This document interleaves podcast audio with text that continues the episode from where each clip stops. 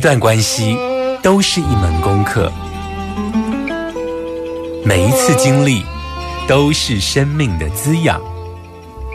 世界上最重要的东西，往往用眼睛是看不见的。One two three four。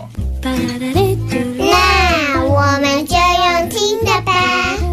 今夜遇见小王子。Suis-moi, là où je sais sourd, suis-moi. Et si je suis pas, suis-moi, là où je suis beau.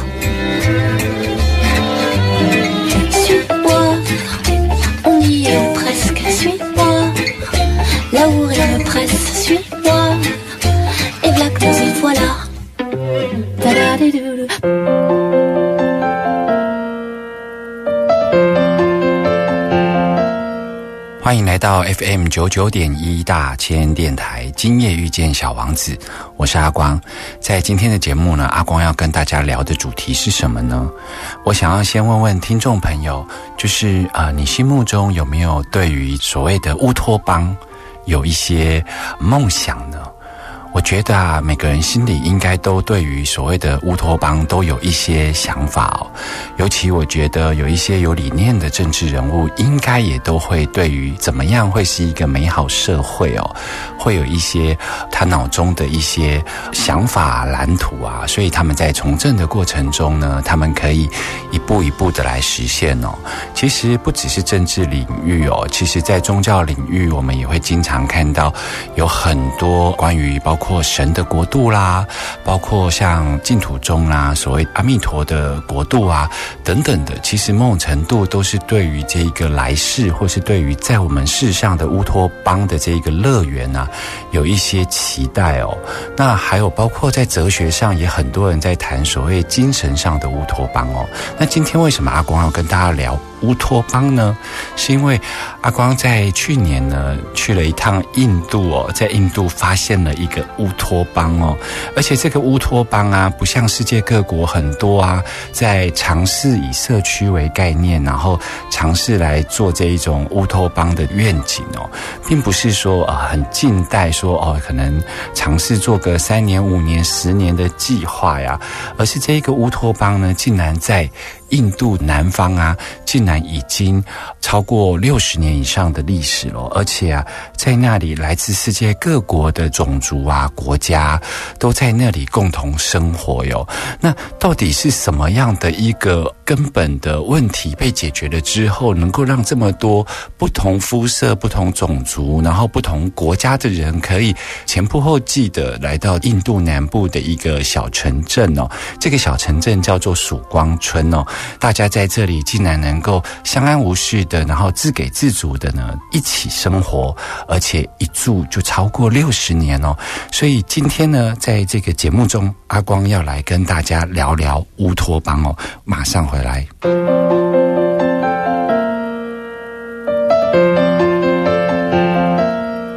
欢迎回来 FM 九九点一大千电台，今夜遇见小王子，我是阿光。刚刚在节目中跟大家聊到说，今天的节目呢，想要呃跟大家聊乌托邦哦，主要是因为在去年的时候，阿光跑了一趟印度，然后在那里遇见了曙光村哦。这个曙光村哦，等于是在世上阿光遇到真实真实的乌托邦哦，而不是像教科书里头所看到的，像陶渊明的《桃花园记》里头的这种描述哦。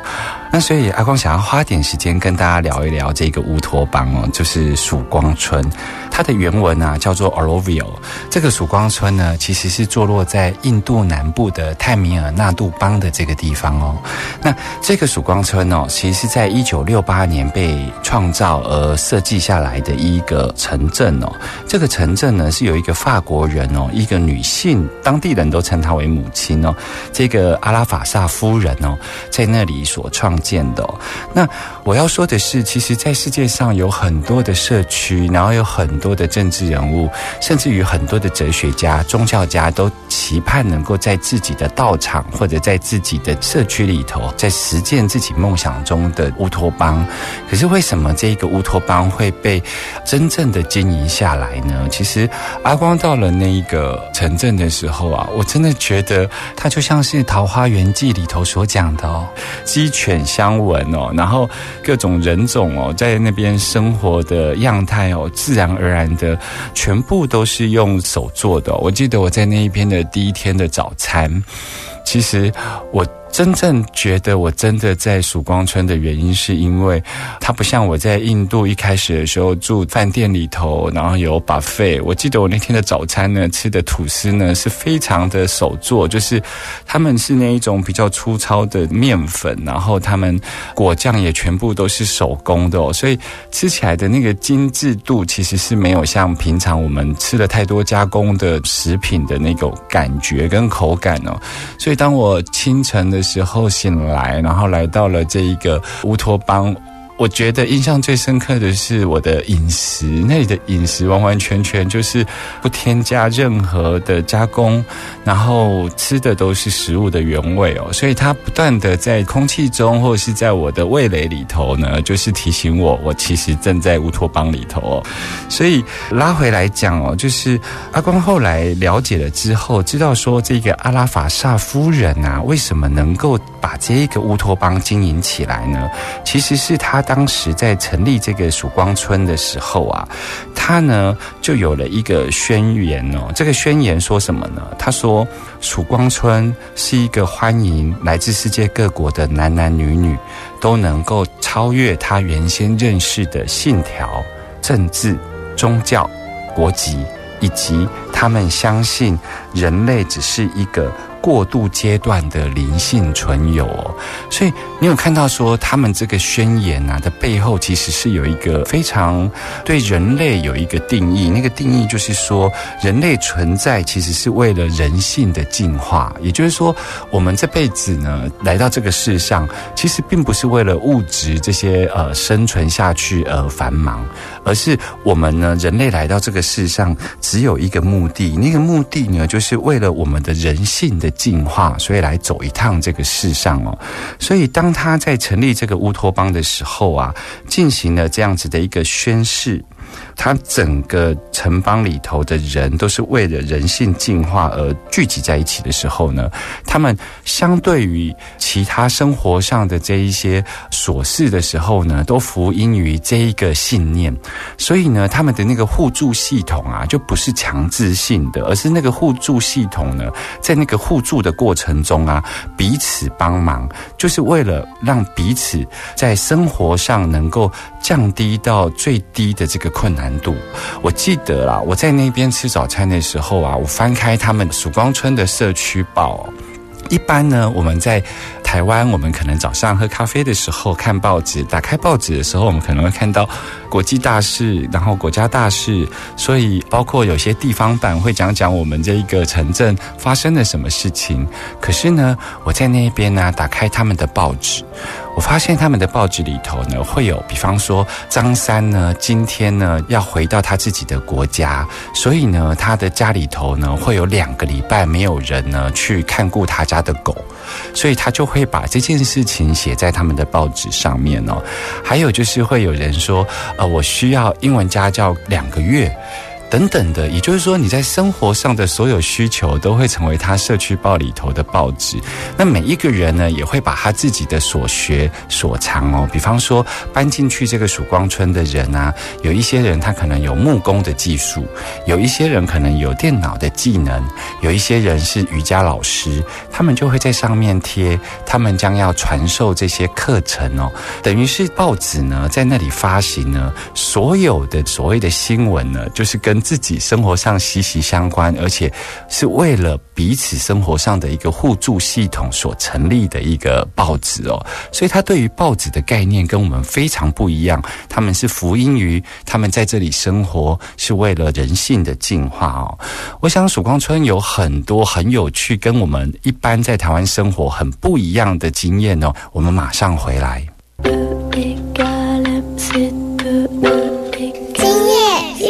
今夜遇见。 小王子，遇见小王子。 tes yeux plutôt près de toi. Je ne compte que sur mes doigts.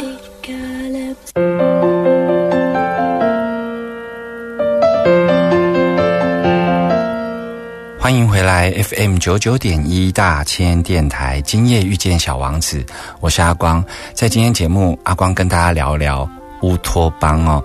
那阿光在印度呢拜访了这一个乌托邦曙光村哦。这个曙光村呢，它其实是在一九六八年的二月二十八号呢成立的。它当时呢成立的时候有一个非常特别的仪式哦，就是他邀请了全世界一百二十四个国家哦的年轻人做代表。然后这一些一百二十四个国家的人啊，他们是在自己的土地上啊都截取取了一小撮的泥土哦。那这个泥土呢，他们各自把自己国家的泥土呢带到这个曙光村的动土典礼上面。所以当他们动土典礼挖出来了一个坑之后呢，他们把这一百二十四个国家的泥土啊放在一个瓮里头，然后埋在社区的中心哦。那这个社区的中心呢，其实后来盖了一个非常巨大的一个黄金球的一个建筑体哦。这个部分在后面阿光会再跟大家分享到什么是黄金球哦。那在当时一九六八年呢，他的动土典礼开始盖曙光村的时候啊，他总共啊花了三十八年哦，才把黄金球的球体盖起来哦。那在当时呢，他们发表了一个宪章哦，这个宪章呢是在阐述他们对于这里未来生活的一个愿景哦。简单来说是这样子的，他先是宣告了一件事情，他说我们这个曙光村呢不属于任何人，它属于全体的人类。然后这里只福音于一个神圣意识，也就是我们认为我们人降生于这个世界上只有一个目的，就是为了我们人性的进化。所以，我们在这里生活的所有生活上的琐事都是次要的。最主要的是，我们要帮忙自己，跟帮忙整个人类社会呢，在人性上能够有所进化哦。所以在这里呢，他们要持续的提供呢关于人性进化的一些终身教育哦。所以呢，在这里他们宣告了一件事情，就是在这里不会有宗教。所以在那一个曙光村里头，我记得，即便到了黄金球的这一个他们的建筑体里头，他们很多人会去到那边打坐啦、静心，可是。在那里头是完全没有任何的宗教图腾的、你不会在那里看到所谓的什么十字架啦，或者是看到佛像啦，都没有。他们认为人类的这一个人性进化跟宗教无关哦。那他呢也宣告了一件事情，他说：“我这一个曙光村呢，是一个要衔接过去跟未来的一个地方哦，是要提供人类做什么呢？做内在的一个人性的探索。所以他们希望在生活中能够体现所谓的世界大同，人类能够合一的相处在一起的这一种模式哦。所以在当时一九六八年呢、啊，他们由一百二十四个国家呢来开启了乌托邦的起点哦。后来呢，联合国的教科文组织啊，其实有四次啊，都资助跟计划，甚至于呢，给予曙光村哦非常高的赞赏哦。当时在盖曙光村这个社区的时候啊，他们认为乌托邦的成功啊，它的经济规模也好，文化规模也好啊，他觉得人总人数啊，最好能够控制在一个五万人的社区哦。那这个五万人的社区，到今年二零二零年呢，到底现在有多少人在那里居住啊？其实常年在那边居住的，已经有五十几个国家的居民啊，去申请入住到曙光村里头、目前呢、啊，常住的大概五千多人哦。那来来往往这种短期的。驻扎在那个地方的、啊、大概不到一千人。阿光当时呢，就是申请入住去那一边，算是体验式的住进这个曙光村呐、啊，哈。所以阿光不算是那边的住民。而阿光去的时候，刚好发生一件事情，就是他们在那里，因为有不同国家的人在那边居住，那他们各自国家呢的人呢，都会在那边盖一个，呃，像台湾人啊，也有人在那边居住哦，他们就在那边盖了一个所谓的台湾。馆。那这个台湾馆呢，目前还没盖起来，但是他们已经有一个雏形跟想法哦。所以你如果要了解这个曙光村的台湾馆呢，你其实是可以上脸书去搜寻曙光村。台湾馆哦，你就可以知道说，在那里生活的台湾人的一个生活样貌到底是怎么样子哦。我们马上回来。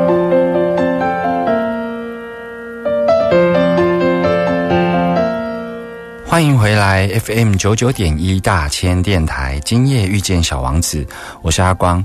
阿光今天为大家介绍这一个有关于南印度的一个乌托邦哦，就是曙光村哦。阿光接下来要跟大家聊一聊这个曙光村到底是怎么运作的呢？我相信听众朋友一定很好奇，因为我们已经很习惯生活在资本主义的这种市场运作逻辑下的一个社会哈，然后我们都很习惯使用货币啊，然后我们会用货币去买东西。那到底在曙光村这个地方呢，它是怎么运作的呢？他们其实是这样子的，就是说，如果你是要搬进去里头住哦，其实需要他们的住户大会的同意哦。那他们其实是一个所谓的 NGO，就是他们是用一种基金会的方式、委员会的方式呢，在协助管理这个社区。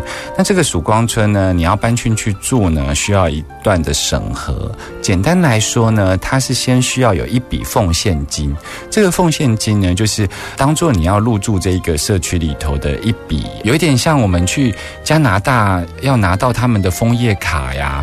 我们要移民过去的时候，我们不是存款里头可能要有一千五百万投进去在加拿大的银行里头，不是吗？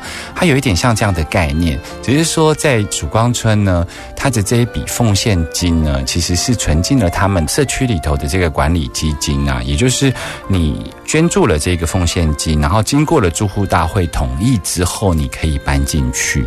搬进去住之后呢，你在那里可以依着你的这一个原来的这个技能，比方说你在台湾社会，你可能是一个插画家，你可能是一个老师，那你就可以在那个曙光村里头呢，可以有自己的房子。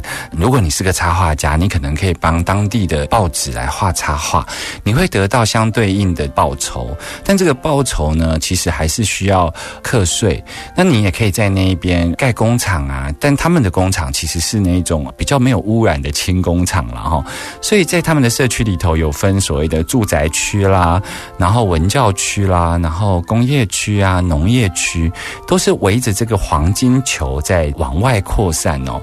从一九六八年到现在哦，早期他们社区里头是没有海滩的，可是这个基金呢运作的非常良好，他们现在不断的往外扩散。然后不断的在买土地哦，他们现在的曙光村已经拥有自己的私人的海滩哦，所以非常惊人。还好这个印度的土地够大哦，不然哦，他这样子一直买一直买，我觉得那个曙光村未来可能不管它的规模啊，它的各方面啊，可能都超乎我们的预期哦。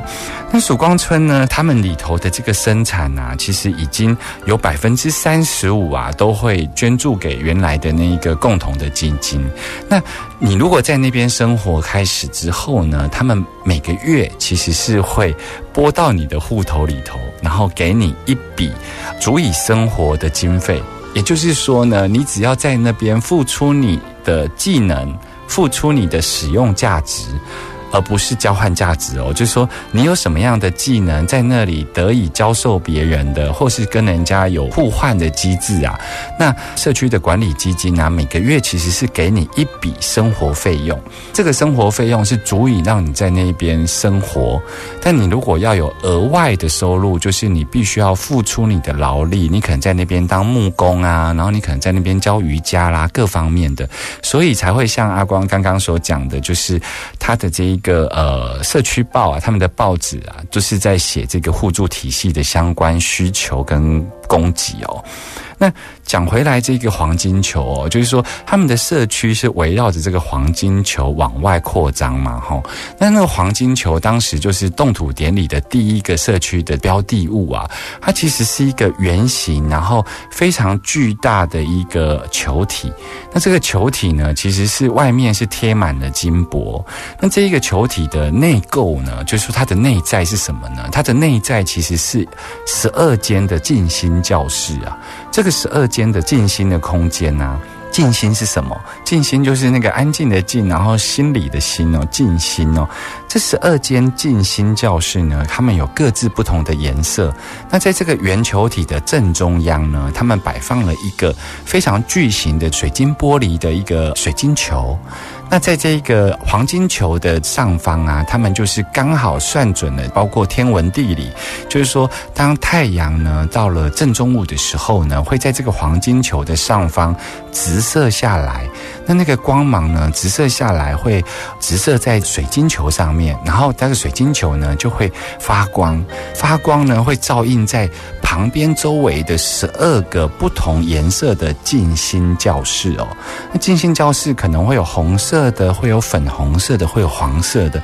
里头有一个唯一的规范，就是不能讲话。为什么？那个静心教室就是提供给社区的人哦。如果你需要整理自己，你需要安。静，你就可以申请进到这个黄金球里头。所以进到这个黄金球里头来参观啊的所有游客或者是当地居民啊。唯一的要求就是不可以有任何声音哦。据说在里头，你只要走进去哦，你只会听到自己的心跳声哦。多么特别的一个经验呐！它让你走进一个空间，唯一就是跟自己的心跳在一起哦。我觉得这是这个乌托邦曙光村很特别、很特别的地方哦。我们马上回来。听新闻、资讯、音乐。九点一大千电台无所不在。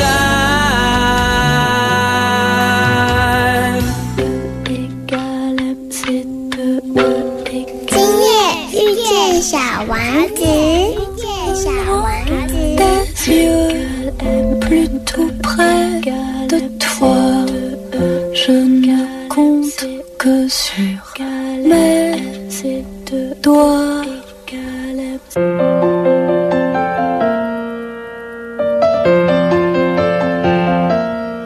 欢迎回来，FM 九九点一大千电台，今夜遇见小王子。我是阿光，在今天阿光跟大家走了一趟南印度哦，去到曙光村啊，这个现实生活里头的乌托邦哦，是不是很特别呢？那这么特别的乌托邦啊，阿光想要在节目的最后呢，花一点点时间跟大家来聊一下这一个创办人哦。这个创办人是一个法国的这个母亲哦，因为当地人都称她为母亲哦。这个法国人叫阿尔法萨哦，这个阿尔法萨夫人呢？她其实也是一个非常特别的人哦。她呢，在五岁的时候啊，告诉她妈妈说，其实她不是这这一个世界上的人哦。当时他妈妈把他当作童言童语哦，并没有把他当一回事哦。可是呢，从十一岁开始呢，他就开始有一连串的灵魂出窍的经验哦，一直到十三岁。那他这个灵魂出窍的经验，都是来自于他的父母亲后来在访问的过程中说出来的哦。就是他经常呢，在他的儿童座椅上面用餐的时候啊，忽然就会进入那种恍惚的状况。他妈妈事后问他说：“你去哪？”里了，他就说：“我去到外面旅行走走了。”当这种次数多到一定程度的时候，他妈妈好像也变得很习惯哦。但一开始的时候，他妈妈其实是非常的焦虑吧，因为他毕竟是生活在一八七八年的那个年代，然后是生活在巴黎哦。他们家也算是一个相对富有的家庭，所以呢，当他的小孩，也就是阿尔法萨呢，有这种症状的时候呢，他的妈妈呢，非常的紧张。后来他的妈妈让他去学艺术哦，所以他进到那个大学里头是去念艺术大学哦。可是这些艺术里头的这一种灵性层面，并不足以啊满足阿尔法萨夫人对灵性的追求。所以呢，他后来呢，那时候他已经结婚了。然后他在某一天的晚上呢，他其实是梦到了一个非常深色的，然后也不是黑人的一个人种哦。然后在那个人种呢，在梦里头其实是有跟他讲他叫什么名字。他呢在梦醒来之后呢，他就想说，我很清楚知道非常深色的这一个人种呢，将是他的灵性导师哦。但是呢，他那时候也不确定这个人种到底是哪一国家的人哦。一直到后来啊，他就是离开了他艺术大学的画家的这个身份啊，到了世界各国，包括去到了日本啊，到了很多国家去旅游哦。当时呢，就是认识了一个圣奥罗宾多、哦、这一个圣人。这个圣人呢，其实是一个印度非常有名的圣人。其实我们比较不了解哦，这个圣奥罗宾多到底有多厉害呢？他在印度被称为印度的三大圣人。那到底哪三大呢？第一个圣人哦，其实是我们比较耳熟能详的甘地哦，就是在进行所谓的不合作运动的那一个印度国父嘛，对不对？第二个圣人呢，其实也很多人熟悉哦，他其实就是泰戈尔得到那个诺贝尔文学奖的那个诗人哦，这两个都算是世界名人哦。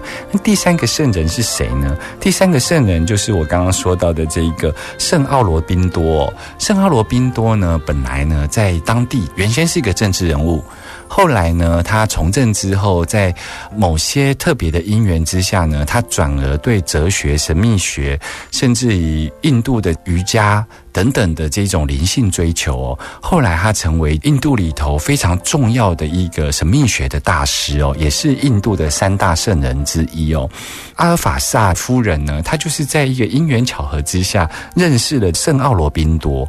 当他一见到圣奥罗宾多的时候呢，他呢就马上记起来，他就是我年轻的时候梦到的那一个深色皮肤的灵性老师哦。他非常确定，而且他在遇遇到了圣奥罗宾多的此时此刻啊，他发生了一件事情。他发现跟他相遇的时候，他的那个心里头的念头竟然就止息了，你知道吗？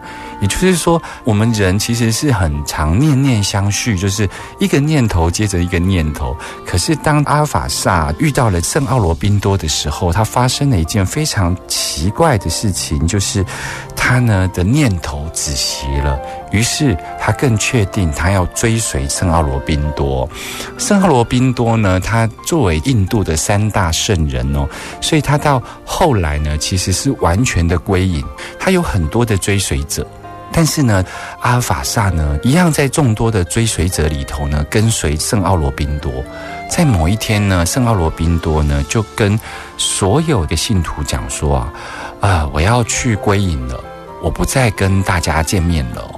未来圣奥罗宾多这修道院啊，这个道场啊，完全都交给阿尔法萨夫人哦。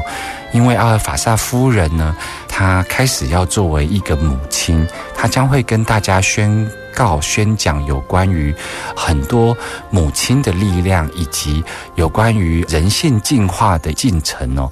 所以从那天开始，他就完全不问世事了。于是这一群信徒们就开始跟随了阿尔法萨夫人呢，来做相关的这一种人性的进化。那也是因为这些信徒以及阿尔法萨夫人的努力哦，他们后来在某一天，阿尔法萨夫人就对信徒讲说：“时间到了，我们对于人性进化的修行已经到了要降生在这个世界上的时刻了。所以，我们不只是个人的修为，我们将要在世上呢建立起一个关于人性进化的乌托邦哦，它叫做曙光之城，就是曙光村哦。于是。就有了第一个一九六八年动土的黄金球哦。那黄金球被建造起来之后呢，来自于世界各国的民众啊，纷纷的住进去了曙光村哦。那这个曙光村到目前为止已经有五十几个国家的居民申请入住喽。听众朋友，如果有兴趣，如果你的心里头也有一个梦田，你的梦想里头也有一个曙光村，有一个乌托邦的话，其实可以走一趟南印度哦，来去住进曙光村。我觉得。即便是短期的住进去，都非常非常的疗愈哦，因为那边的空气啊、饮食啊，然后心境啊，都非常非常的跟其他国家的旅游不一样哦。不过你必须要克服一些物质生活上的习性哦，因为那个地方呢，它其实是比较讲求，就是所有的生活都是为了人性进化来服务，所以他们那个物质需求上面是比较互助的，所以你不可以用现在在台湾社会的观点去看哦。如果你用这种观点去看的时候，你住进去一定会觉得不是那么舒适哦。他们甚至于有很多地方，包括他们上厕所是不使用卫生纸的、他们是一个百分之百希望能够做到循环经济的地方。他们的能源是用太阳能的能源哦。那在那边的自来水也是少数。全印度里头可以喝到干净的水的一个地方哦，他们呢整个物资呢都是循环再利用，所以呢，如果你也想要体验循环经济的一个实践的乌托邦，可以跑一趟印度哦。时间过得很快，我们下周见喽，拜拜。